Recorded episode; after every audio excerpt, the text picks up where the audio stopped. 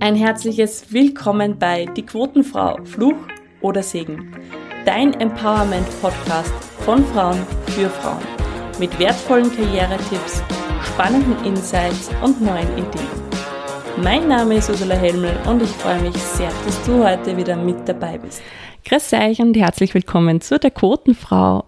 Ich freue mich schon mega auf das Gespräch, denn ich habe heute die erste DJ bei mir und ich selber habe mir vorletzt, letztens so gedacht, irgendwie wäre es cool, so DJ zu sein, das wäre schon ganz lustig. Ich darf euch vorstellen, die liebe Gracia Ndona. Sie ist freie Journalistin und, wie ich schon gesagt habe, DJ und hat äh, an der WU studiert in Wien, war dann in der Bank und ist dann draufgekommen, na, das mit der Bank ist nicht so ihr, sie geht in die Kreativität schaut sich um und wird eben Journalistin und äh, hat sich dann auch für die Musik interessiert. Außerdem, und das finde ich super spannend, da kommen wir sicher noch drauf zu sprechen, hat sie einen Verein gegründet und zwar ADOE, Afrikanische Diaspora Österreich. Dort gibt es einen Safe Place für Menschen mit afrikanischen Migrationsgeschichte und da bin ich schon total gespannt, wie sie da drauf gekommen ist und vor allem wie viel Anklang das jetzt auch findet. Liebe Gracia, herzlichen Dank, dass du da bist. Ich freue mich mega. Hallo, danke für die Einladung. Du hast dich für, entschieden für den Einstieg One Layer, Layer Deeper. Das heißt, ich möchte dir gleich zu Beginn die Frage stellen, was bedeutet Glück für dich? Puh, Glück bedeutet für mich eine Familie zu haben, auf die ich mich verlassen kann, Freundinnen zu haben, auf die ich mich verlassen kann. Und Glück bedeutet für mich aber auch, wenn man, wenn einem Dinge passieren, mit denen man gar nicht rechnet und die man aber, finde ich, in einer Weise trotzdem verdient hat, das ist dann auch Glück in, meiner, in meinen Augen. Was liebst du besonders an dir? Wow, diese Fragen. Ich liebe diese Fragen. Ähm, was ich besonders an mir liebe, ist, dass ich meine, mich am besten zu kennen. Ich, ich liebe ich liebe mich erstens einmal, aber was liebe ich am, besonders an mir ist, dass ich an mich glaube, dass ich, wenn ich mir was in den Kopf setze, dass ich dann durchziehe, egal was die Leute sagen. Auch das bedeutet nicht, dass ich dann nervös bin oder Zweifel, keine Zweifel habe, aber für mich bedeutet, was ich am meisten liebe, ist, dass ich, dass ich dann die Dinge trotzdem mache. Hattest du das schon immer, dass du an dich glaubst und sagst, so, und jetzt zeige ich es euch? Ja, also das habe ich als Kind gehabt, das war schon immer so. Also ich habe das nicht erst gelernt, als ich jetzt älter geworden bin, sondern ich habe das schon immer so gehabt und ja, bin sehr froh, dass ich diese Eigenschaft habe. Sprechen wir über die Quote. Was sagst du zur Quote? Brauchen wir es, brauchen wir es nicht? Ich glaube, dass wenn wir in gewissen Bereichen, also in dem System, das wir haben, in dem System, in dem wir leben auf dieser Welt, wenn wir in gewissen Bereichen keine Quoten hätten oder haben, dann kommen manche Menschen, die aus gewissen Gruppen kommen, aus marginalisierten Gruppen, aus unterrepräsentierten Gruppen, dass diese Menschen dann nicht in die gleichen Bereiche kommen können wie andere. Deswegen glaube ich, dass man in manchen Bereichen unserer Gesellschaft schon eine Quote braucht. Ich habe, also ich folge dir ja schon länger auf Instagram, ähm, dein DJ-Name ist Solar Benz und ich habe gesehen, du bist, du hast jetzt einen riesen Schritt, also würde ich jetzt sagen, gemacht und zwar hast du wahnsinnig riesig. Okay, ja, okay. Ja, ja, ja. Ich habe mir gedacht, okay, vielleicht habe ich was ähm, Du warst am Donauinselfest. Ja. Erzähl uns da ein bisschen was davon. Boah, ich, boah, das, es hat ja so begonnen. Äh, Menschen, die mich kennen, wissen ja, ich bin nicht der pünktlichste Mensch. Aber, aber es hat, ich war, ich war pünktlich dort, ähm, aber ich war mit meiner Schwester unterwegs und wir haben das, die Location nicht gefunden. Das hat erstmal so begonnen. Und dann war das halt so, dass ich dann einen Polizisten gefragt habe, weil ich einfach keine Geduld mehr hatte. Und ich war so, hey, sorry, aber könnt ihr uns da hinfahren? Und dann haben die das tatsächlich gemacht. Ja, genau, und die haben uns dann dorthin eskortiert. Aber wie war das überhaupt? Also, das ist überhaupt im DJ-Bereich ist es oft so, man, man bekommt Jobs über, über ähm, Recommendations. Also, wenn dich jemand empfiehlt und ein, ein Shoutout an Urban Coast, Shoutout an Terry, die und Sonja, die das für mich organisiert haben, dass ich beim Donauinselfest äh, auflegen darf. Also es war wie, die haben mir das organisiert und dann war ich eben dort. Wie, wie war das für mich? Ich habe das alles in Trance erlebt. Also mhm. ich war gar nicht dort. Es war, es war schon, es war ein, das Set hat, das Set hat eine Stunde gedauert, von 16 bis 17 Uhr und alle haben mir danach gesagt, hast du gesehen, dass am Anfang niemand da war und dann als so aufgelegt hast, es war so voll. Ich so, ich habe das gar nicht gemerkt. Mhm. Ich habe schon die einzelnen Menschen gesehen und ich muss das ehrlich sagen, wenn ich äh, schwarze Frauen gesehen habe in der Menge, das hat mich so motiviert und dann habe ich noch mehr Lust gehabt und weiter wollte weitermachen und habe weitergemacht und aber ich war so in Trance sonst und habe das nicht einmal mitbekommen. Erst ganz am Ende, wo dann die Leute alle geklatscht haben, war ich so, hey cool, das habe ich jetzt gemacht. Mega. Wie viele Leute waren da circa, kann man das sagen? Ich bin ganz, ganz schlecht im Schätzen. Ähm, aber es war sehr voll. Ja, ich, ich habe mir, hab mir gerade gedacht, also es war sehr, sehr voll vom, von den Instagram-Stories. Also da waren sicher, ja, ich kann es auch nicht schätzen, aber es war, ich würde jetzt einmal behaupten, so um die 500 mindestens. Boah. Ja, kann sein. ähm, ich, ich würde mich extrem interessieren, wie man DJ wird. Und wir haben kurz im Vorgespräch gesprochen, äh, du wirst DJ genannt. Erzähl uns doch da ein bisschen was davon. Genau, also ich bestehe darauf, dass man mich DJ nennt. Also ich sage, ich habe absolut kein Problem, wenn, wenn, wenn Leute es nicht wissen und DJ zu mir sagen, aber weil ich halt mal gelesen habe, dass Disc Jockey ist das Wort für DJ. Das heißt, ähm, also jemand, der mit Platten spielt quasi so. Und es gibt keine weibliche Form von diesem Wort Jockey. Das Wort Jockey ist einfach das Wort Jockey.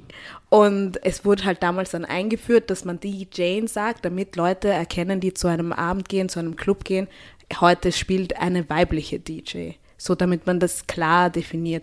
Einerseits cool, aber andererseits könnte das halt auch problematisch sein, weil das eben Frauen dadurch, weil viele Menschen mit einem gewissen Vorurteil wohin gehen, wenn eine Frau auflegt. Deswegen mag ich es auch lieber, wenn man sagt, hey DJ, weil einfach erstens, das ist das korrekte Wort und zweitens, weil ich will, ich will das auch für mich claimen. So, ich bin nicht DJ, nur weil andere Leute das definieren, also ich will nicht DJ genannt werden, nur weil andere Leute finden, dass man klarstellen muss, dass sie eine Frau ist, weil warum? Mhm.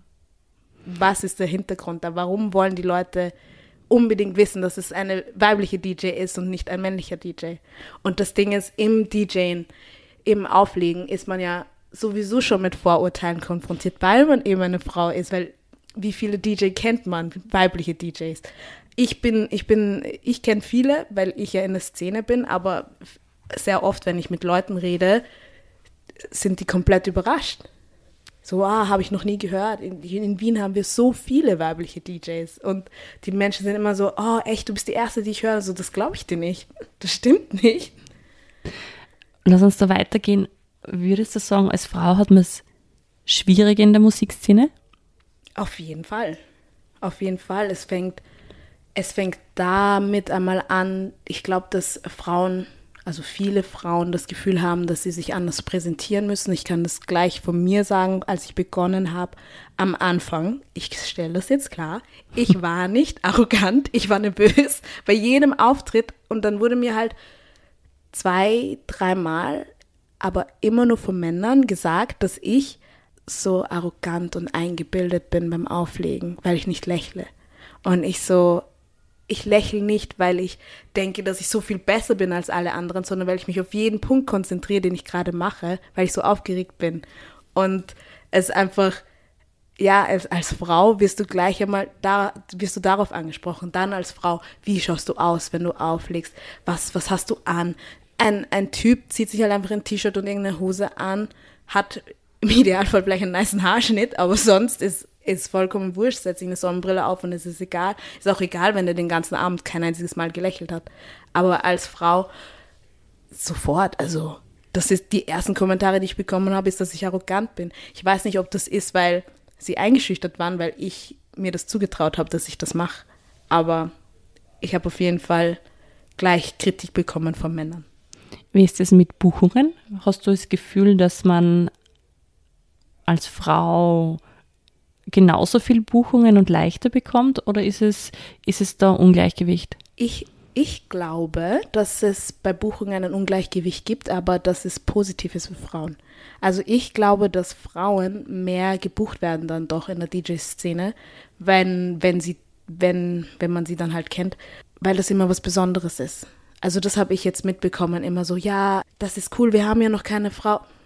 Lustigerweise, wir haben nie eine Frau dabei. Wir haben ja noch keine Frau bei diesem Gig dabei, äh, ob ich das nicht machen werde. Also ich glaube, dass ich da schon ein bisschen leichter, ein bisschen leichter manchmal habe, am Anfang vor allem so Buchungen zu bekommen.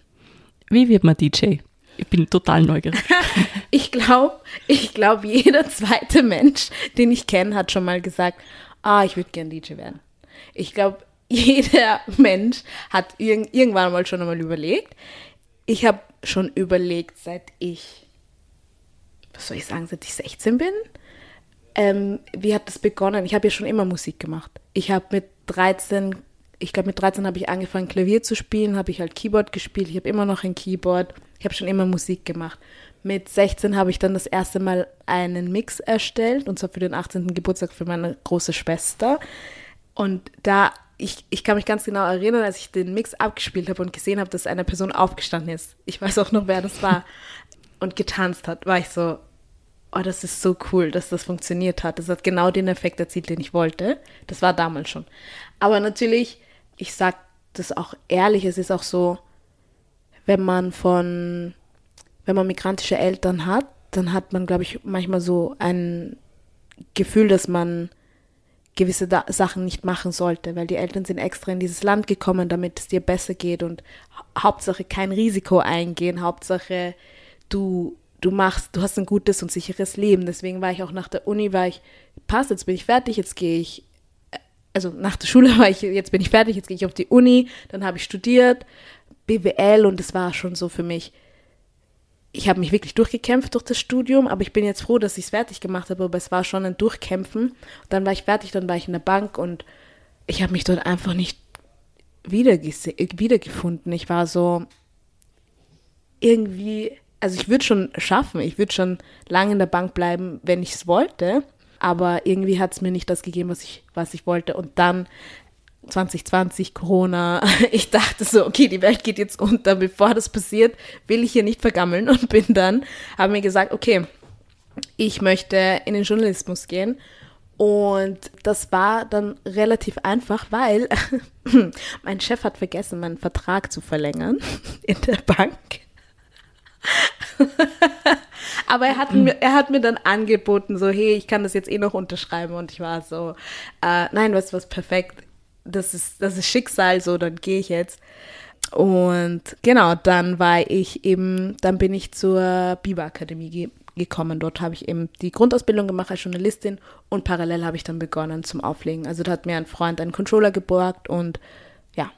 Das hast du dir das selber beigebracht? Größtenteils ja. Ich meine, natürlich hatte ich Unterstützung. Ich habe schon so einen Mentor, Shoutout an ihn, DJ Kojo an dieser Stelle. Ähm, ich habe schon, also hier und da mir Tipps geholt, aber vieles habe ich mir schon selber beigebracht. Und was macht ein DJ? Also ja, auflegen, okay, mixen. Was ist so das Hauptding, was du machst? Boah, das ist so, so eine gute Frage, weil Leute glauben ja oft, nicht alle, aber viele, dass man nur in den Club geht, Musik auflegt und dann sich voll geil fühlt und abfeiert und dann nach Hause geht. Aber so ist es nicht. Was macht ein DJ? Wir müssen uns Softwares downloaden oder halt, ähm, oder wir müssen, wir haben Abos, wo wir Songs bekommen. Das heißt, wir müssen Songs recherchieren, wir müssen rausfinden, wir müssen uns andere DJs anschauen, was sie machen. Wir müssen ähm, Sets vorbereiten. Also es ist natürlich kannst du auch einfach nur zu einem Gig hingehen und schauen, was passiert, aber ich für mich persönlich finde es immer besser, wenn ich schon ein bisschen ein Gefühl dafür habe, was ich ungefähr machen möchte. Das heißt, ich bereite ein Set vor, ich muss mein ganzes Equipment dabei haben, ich muss, ja, es ist viel Vorbereitung, würde ich sagen. Und hast du dann auch so ein Gefühl für das, dass du sagst, ja, ich möchte, dass die Menschen sich glücklich fühlen oder frei oder so? Machst du das auch mit Gefühlen oder sind das, keine Ahnung, andere Aspekte, mit denen du die äh, Lieder aussuchst? ich mache das hauptsächlich mit Gefühl. Jede, jede DJ, jeder DJ hat einen anderen Approach, also einen anderen Zugang, aber für mich ist schon Gefühl wichtig. Deswegen, ich versuche auch immer die Menge zu spüren und so zu schauen, worauf sie reagieren. Natürlich habe ich so meine Musikrichtung, hauptsächlich Afrobeats und Amapiano, die ich auflege, aber ich schaue schon auch immer so, okay, wo bin ich gerade? Fühlen die Leute das? Und, und ich möchte immer dieses dieses Gefühl halt, dass ich habe, dass die Leute das dann auch haben. Und ich würde sagen, dass ich halt ein sehr empathischer Mensch bin und ich glaube, dass mir das extrem hilft in dem, in dem Job als, als DJ. Und wenn du jetzt zurückgehst, so mit, okay, DJ und Journalismus, wie passt das zusammen? Oder ist es einfach, sind es zwei Aspekte, die du lebst? Persönlich denke ich, dass es sehr gut zusammenpasst. Erstens einmal, weil ich schon ganz viele andere äh, DJs kennengelernt habe, die auch in den Medien arbeiten. Also das ist gar nicht so selten, wie man denkt. Zweitens ist, finde ich, für mich ist es ein perfekter Ausgleich, weil im Journalismus du sitzt halt am Laptop und recherchierst die ganze Zeit quasi so eigentlich eine Büroarbeit. Und beim Auflegen ist es halt dann ein super Ausgleich dazu, weil du bist dann ein bisschen gelassener und einfach, es geht einfach um Musik, Feiern und Spaß. Das heißt, ich finde, persönlich finde ich, passt es perfekt zusammen. Und hätte man mich mit 13 wahrscheinlich gefragt, ob ich das machen wollen würde, hätte ich gesagt, genau das. Also für mich ist es genau das perfekte Zusammenspiel von Berufen. Jetzt haben wir aber schon gesagt, deine Eltern, also du wolltest deinen Eltern einfach auch die Sicherheit geben, einen guten, unter Anführungszeichen, Job zu haben. Was haben die gesagt, wie du gesagt hast, so jetzt? Leute, also das war, also ich sag's von Anfang. Ich habe meinen besten Freunden, meinen Schwestern allen gesagt, so hey, ich will auflegen. Alle fanden es richtig cool. Und dann war ich so, hm, irgendwann muss ich es meinen Eltern sagen. Das Lustige ist, meine Eltern wohnen ja nicht in Österreich, die wohnen im Kongo. Das heißt, ich habe, ähm, ich weiß nicht, sechs Monate lang oder so denen gar nicht gesagt, was ich mache jetzt. Ich habe denen schon gesagt, dass ich bei der Bank aufgehört habe und die Journalismusausbildung an, angefangen habe, aber ich habe ihnen nicht gesagt, dass ich jetzt auflege. Dann habe ich einen etwas größeren Gig gehabt, dann habe ich meiner Mama mal ein, ein Video geschickt und ich war komplett überrascht, weil meine Mama hat sich so gefreut. Sie hat sich so für mich gefreut und war so, hey, das ist voll cool, das passt voll gut zu dir. Und das heißt, auch Props und Credit an meine Eltern. Ich habe nicht gedacht, dass die das so gut aufnehmen würden, wie sie es aufgenommen haben. Also das war viel mehr in meinem Kopf. Die mhm. Grenzen waren da gar nicht von außen. Was würdest du jetzt sagen, wenn wir jetzt schon bei den Frauen sind, äh, mit Grenzen im Kopf? Wie schaffen Frauen es, Dinge, die sie vielleicht machen möchten, dann durchzuziehen? Hast du da einen Tipp für uns? Also das klingt vielleicht leichter gesagt als getan, aber ich würde wirklich immer einfach sagen, mach's einfach, weil wir komplett unterschätzen, wie e-, ewig gerade gesagt hat, wie das Umfeld dann reagiert. Meistens ist es dann eh positiv, wenn, wenn man dann was macht. Natürlich dürf, darf man die Grenzen nicht unterschätzen, die ein, einem gesetzt werden in einem Beruf oder egal, wo man was machen möchte. Also als Frau hat man auf jeden Fall Grenzen und dann erst recht zum Beispiel als schwarze Frau oder POC-Frau. Also das will ich nicht ähm, vernachlässigen aber ich versuche trotzdem immer in Situationen reinzugehen, wie ich mir sage, wie Männer in Situationen reingehen. Also du kommst in einen Raum und denkst dir, hey, I'm the shit, ich bin die Beste so. Und kann, mir kann niemand was sagen. Okay, wenn es dann nicht klappt, ist auch okay. Aber auf jeden Fall mal probieren, weil man weiß nie, was dann passiert.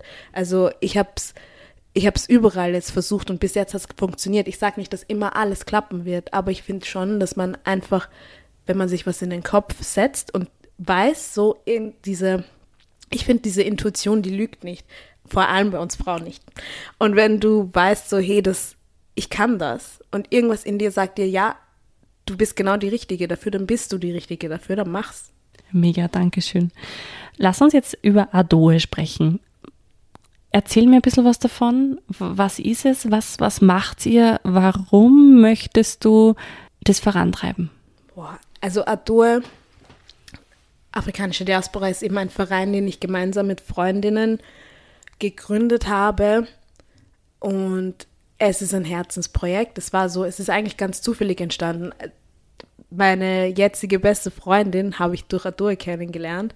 Und das war einfach, das ist dadurch entstanden, dass bei einem, bei einem Treffen in Wien waren mehrere junge schwarze Menschen zusammen, die sich dann ausgesprochen haben und gesagt haben, wir hätten gern öfters regelmäßig so Treffen für junge schwarze Menschen in Österreich, weil wir oft dasselbe erleben, aber alleine und ohne zu wissen, dass es einfach mehr von uns gibt. Dann haben wir uns gesagt, ja, okay, dann machen wir jetzt was, was gar nicht so einfach war, weil am Anfang hatten wir, wir waren ganz, ganz viele Menschen und jeder hatte seine eigenen Ideen, ihre eigenen Ideen und dann mussten wir erst einmal das Team gründen und dann, jetzt mittlerweile sind wir ein Team von fünf. Ich hoffe, fünf, ich hoffe. Und genau, und dann am Anfang waren wir uns nicht sicher, wollen wir was Professionelles eher machen, wollen wir politisches was machen. Und dann haben wir uns einfach entschieden, nein, wir verdienen auch einfach Spaß. Und deswegen haben wir gesagt, wir machen jetzt Adue, wo wir uns monatlich zu Stammtischen treffen, bei denen wir vielleicht Ping-Pong spielen gehen oder, oder ein Quiz gemeinsam machen oder eben Pub-Quiz oder, oder Africa-Quiz haben wir mal gemacht. Oder wir machen jetzt auch, also mittlerweile, also wir haben dann, später haben wir dann auch angefangen, größere Events zu machen. Da waren wir einmal im Hammercom, da haben wir ein politisches Event gehabt mit afro-österreichischen Politikerinnen, die wir eingeladen haben. Eine Podiumsdiskussion war das. Letztes Jahr, 2022, hatten wir ein Event, das hieß Dating Black. Und da haben wir einfach unter uns so uns ausgetauscht, was auch voll lustig war, aber gleichzeitig auch voll wichtig und ernst, weil wir gemeinsam in der Gruppe über Themen geredet haben, die uns irgendwie alle beschäftigen. Aber dazu passiert halt nichts mhm. in Österreich. Und wir müssen solche Sachen selber machen. Ehrenamtlich. Ich, ich sage nicht, dass wir es nicht gerne machen, aber, aber es ist halt trotzdem Arbeit, die, ja, die, die es in Österreich auch braucht. Was würdest du dir von der, von der Politik wünschen, beziehungsweise wie können, wie kann ganz Österreich einen Ort schaffen, wo sich alle Menschen wohlfühlen? Also was braucht es in dem, im Kleinen? Was kann jede und jeder von uns jetzt machen, damit da Veränderung passiert? Also ich finde auch Credits an dich zum Beispiel, dass du dann einen Podcast machst und Menschen, die aus Gruppen kommen, die unterrepräsentiert sind, dass du sie einlädst. Also das, solche Sachen sind so wichtig. Das sind, ich kann das aus meiner, aus meiner Arbeit, ich habe ja schon in Medi verschiedenen Medienhäusern gearbeitet und ich war, wenn ich mich richtig erinnere, bis jetzt immer die einzig schwarze Person. Und das sind Dinge, die Menschen besser machen können. Also einfach, wenn du in einem, wenn du in einer Chefposition bist, weiblich, männlich, egal, musst du das Umfeld so schaffen, also ein Umfeld kreieren, dass sich Menschen mit Migrationsgeschichte wohlfühlen. Also es liegt nicht an der Person, dass sie sich einarbeitet in dieser, in diesem Umfeld und auf einmal denkt so, hey, ich bin die Einzige, aber wurscht, ihr seid eh alle so nett. Ich finde so, dass Menschen in Chefpositionen zum Beispiel, das ist halt nur ein Bereich von dem Ganzen. Es gibt ja ganz, ganz viele Bereiche, die da verändert werden müssen, aber ein Bereich ist eben, Menschen in Chefpositionen müssen dafür sorgen, dass es ein Umfeld gibt, wo sich Menschen mit Migrationsgeschichte wohlfühlen. Und ja, es liegt an, an der weißen Mehrheitsgesellschaft. Das sage ich ehrlich, das ist so. Es ist, es ist nicht unsere Aufgabe. Also mm. wir werden ständig bombardiert mit, mit auf Instagram irgendwelchen Posts, irgendwas passiert und das wird ja komplett unterschätzt, was das mit uns macht. Und wenn wir dann mhm. noch, noch in die Arbeit gehen und Sachen erleben und wenn wir einkaufen gehen und Sachen erleben, Menschen unterschätzen das komplett. Mhm. Und deswegen, es liegt echt an, an, ja, an weißen Österreicherinnen und mhm. Österreichern. Okay, das heißt da einfach, dass die Mehrheit der weißen Österreicherinnen und Österreicher wirklich auch überlegt vielleicht, wie können wir einen Beitrag leisten, wie können wir es schaffen, dass wir Österreich zu einem Ort machen, wo sich jeder ja. wohlfühlt. Auf jeden Fall. Also es gibt ja auch Unternehmen, die an uns als Adur herangetreten sind, was auch schon ein, finde ich, wirklich wichtiger und richtiger mhm. Schritt ist. Also die, die haben selbst eingesehen, die waren so, hey, wir haben viel zu wenig Menschen mit Migrationsgeschichte bei uns, wir wissen nicht, was wir machen sollen, haben uns angefragt. Wobei ich betonen möchte, Adria macht keine antirassistische Arbeit, das machen wir nicht. Mhm. Aber es war trotzdem ein, ein richtiger Schritt, ein wichtiger Schritt, weil wie wollt ihr das Problem sonst lösen, wenn ihr nicht mit uns sprecht? Mhm. Ja. Hattest du in deinem Leben schon einmal eine Situation, wo du es aufgeben hättest können und trotzdem weitergemacht hast? ich habe diese Situation, es klingt jetzt wahrscheinlich überspitzt, aber ich glaube, ich habe diese Situation monatlich. Also, das klingt jetzt überspitzt, aber es ist schon so, es gibt immer wieder Momente, wo ich mir denke, warum mache ich das eigentlich? Mhm. Das ist, es ist mehr Arbeit, als es, als es, also quasi mir zurückgibt immer wieder hat man solche Momente, wann, zum Beispiel, wenn man draufkommt, dass männliche DJs mehr bezahlt werden als du selbst oder wenn man, oder wenn man halt so, das nennt man Imposter-Syndrom im Journalismus halt immer wieder das Gefühl hat, dass man nicht gut genug ist für etwas. Ich habe, also monatlich klingt vielleicht überspitzt, aber ich habe immer wieder so kleine Momente, wo ich mir denke, so, hey, warum mache ich das eigentlich? Aber ich mache dann meist trotzdem weiter. Natürlich habe ich auch ein sehr, sehr gutes Umfeld mit Leuten, die mir helfen und mich unterstützen. Und aber ich habe Gott sei Dank auch diese innerliche Motivation, die mir immer sagt, es, es lohnt sich, es wird sich lohnen. Und habe ich ja dann auch ein bisschen so einen Reward dafür bekommen. Also ein Donauinselfest kommt ja nicht von nichts. Richtig. Liebe Gracia, wir sind jetzt schon am, am Ende dieser Folge. Herzlichen Dank. Und ich würde am Ende gern immer so kleine Sätze sagen, die du mir bitte beantwortest bzw. vervollständigst. Mhm. Ist das okay? Mhm. Jede Frau sollte das machen, was sie möchte. Darum wird die Zukunft grandios. Weil Frauen immer mehr das machen werden, was sie möchten. Wo siehst du dich in zwölf Jahren? In zwölf Jahren möchte ich glücklich sein und das, da ist mir egal, jetzt momentan egal, was ich mache, Hauptsache ich bin glücklich mit dem, was ich mache. Das würde ich meinem jüngeren Ich mitgeben. Ich würde meinem jüngeren Ich sagen, mach weiter. Du bist am richtigen Weg und glaub an dich. Wie merkst du, dass du am richtigen Weg bist? Ich finde, ich merke, dass ich am richtigen Weg bin, wenn die Intuition und das, was mir zurückgegeben wird, zusammenpasst. Also wenn ich ein Gefühl habe, hey, ich muss das machen, dann, keine Ahnung, weil dann bekomme ich dies, diesen, diesen Gig oder so, dann, und dann bekomme ich das auch, dann denke ich mir so, okay, ja, es war richtig, was ich gemacht habe. Dankeschön. Danke für dieses wundervolle Gespräch, liebe Zuhörerinnen, liebe Zuhörer. Danke, dass du bis zum Schluss mit dabei warst und die letzten Worte dieser Folge gehören dir. Äh, danke, dass ihr zugehört habt. Ich freue mich, dass du mich eingeladen hast zu deinem Podcast. Ich freue mich wirklich sehr. Und ja, ich freue mich mal, den oder die eine Zuhörerin bei einem Gig von mir zu sehen. Alle Infos gibt es in den Show Notes. Danke, dass du bis zum Schluss mit dabei warst. Falls dir die Folge gefallen hat, freue ich mich natürlich, wenn du sie weiterempfiehlst, wenn du sie teilst, wenn du sie bewertest. Und am meisten freue ich mich darauf, dich als Zuhörer ihn beim nächsten Mal wieder begrüßen zu dürfen.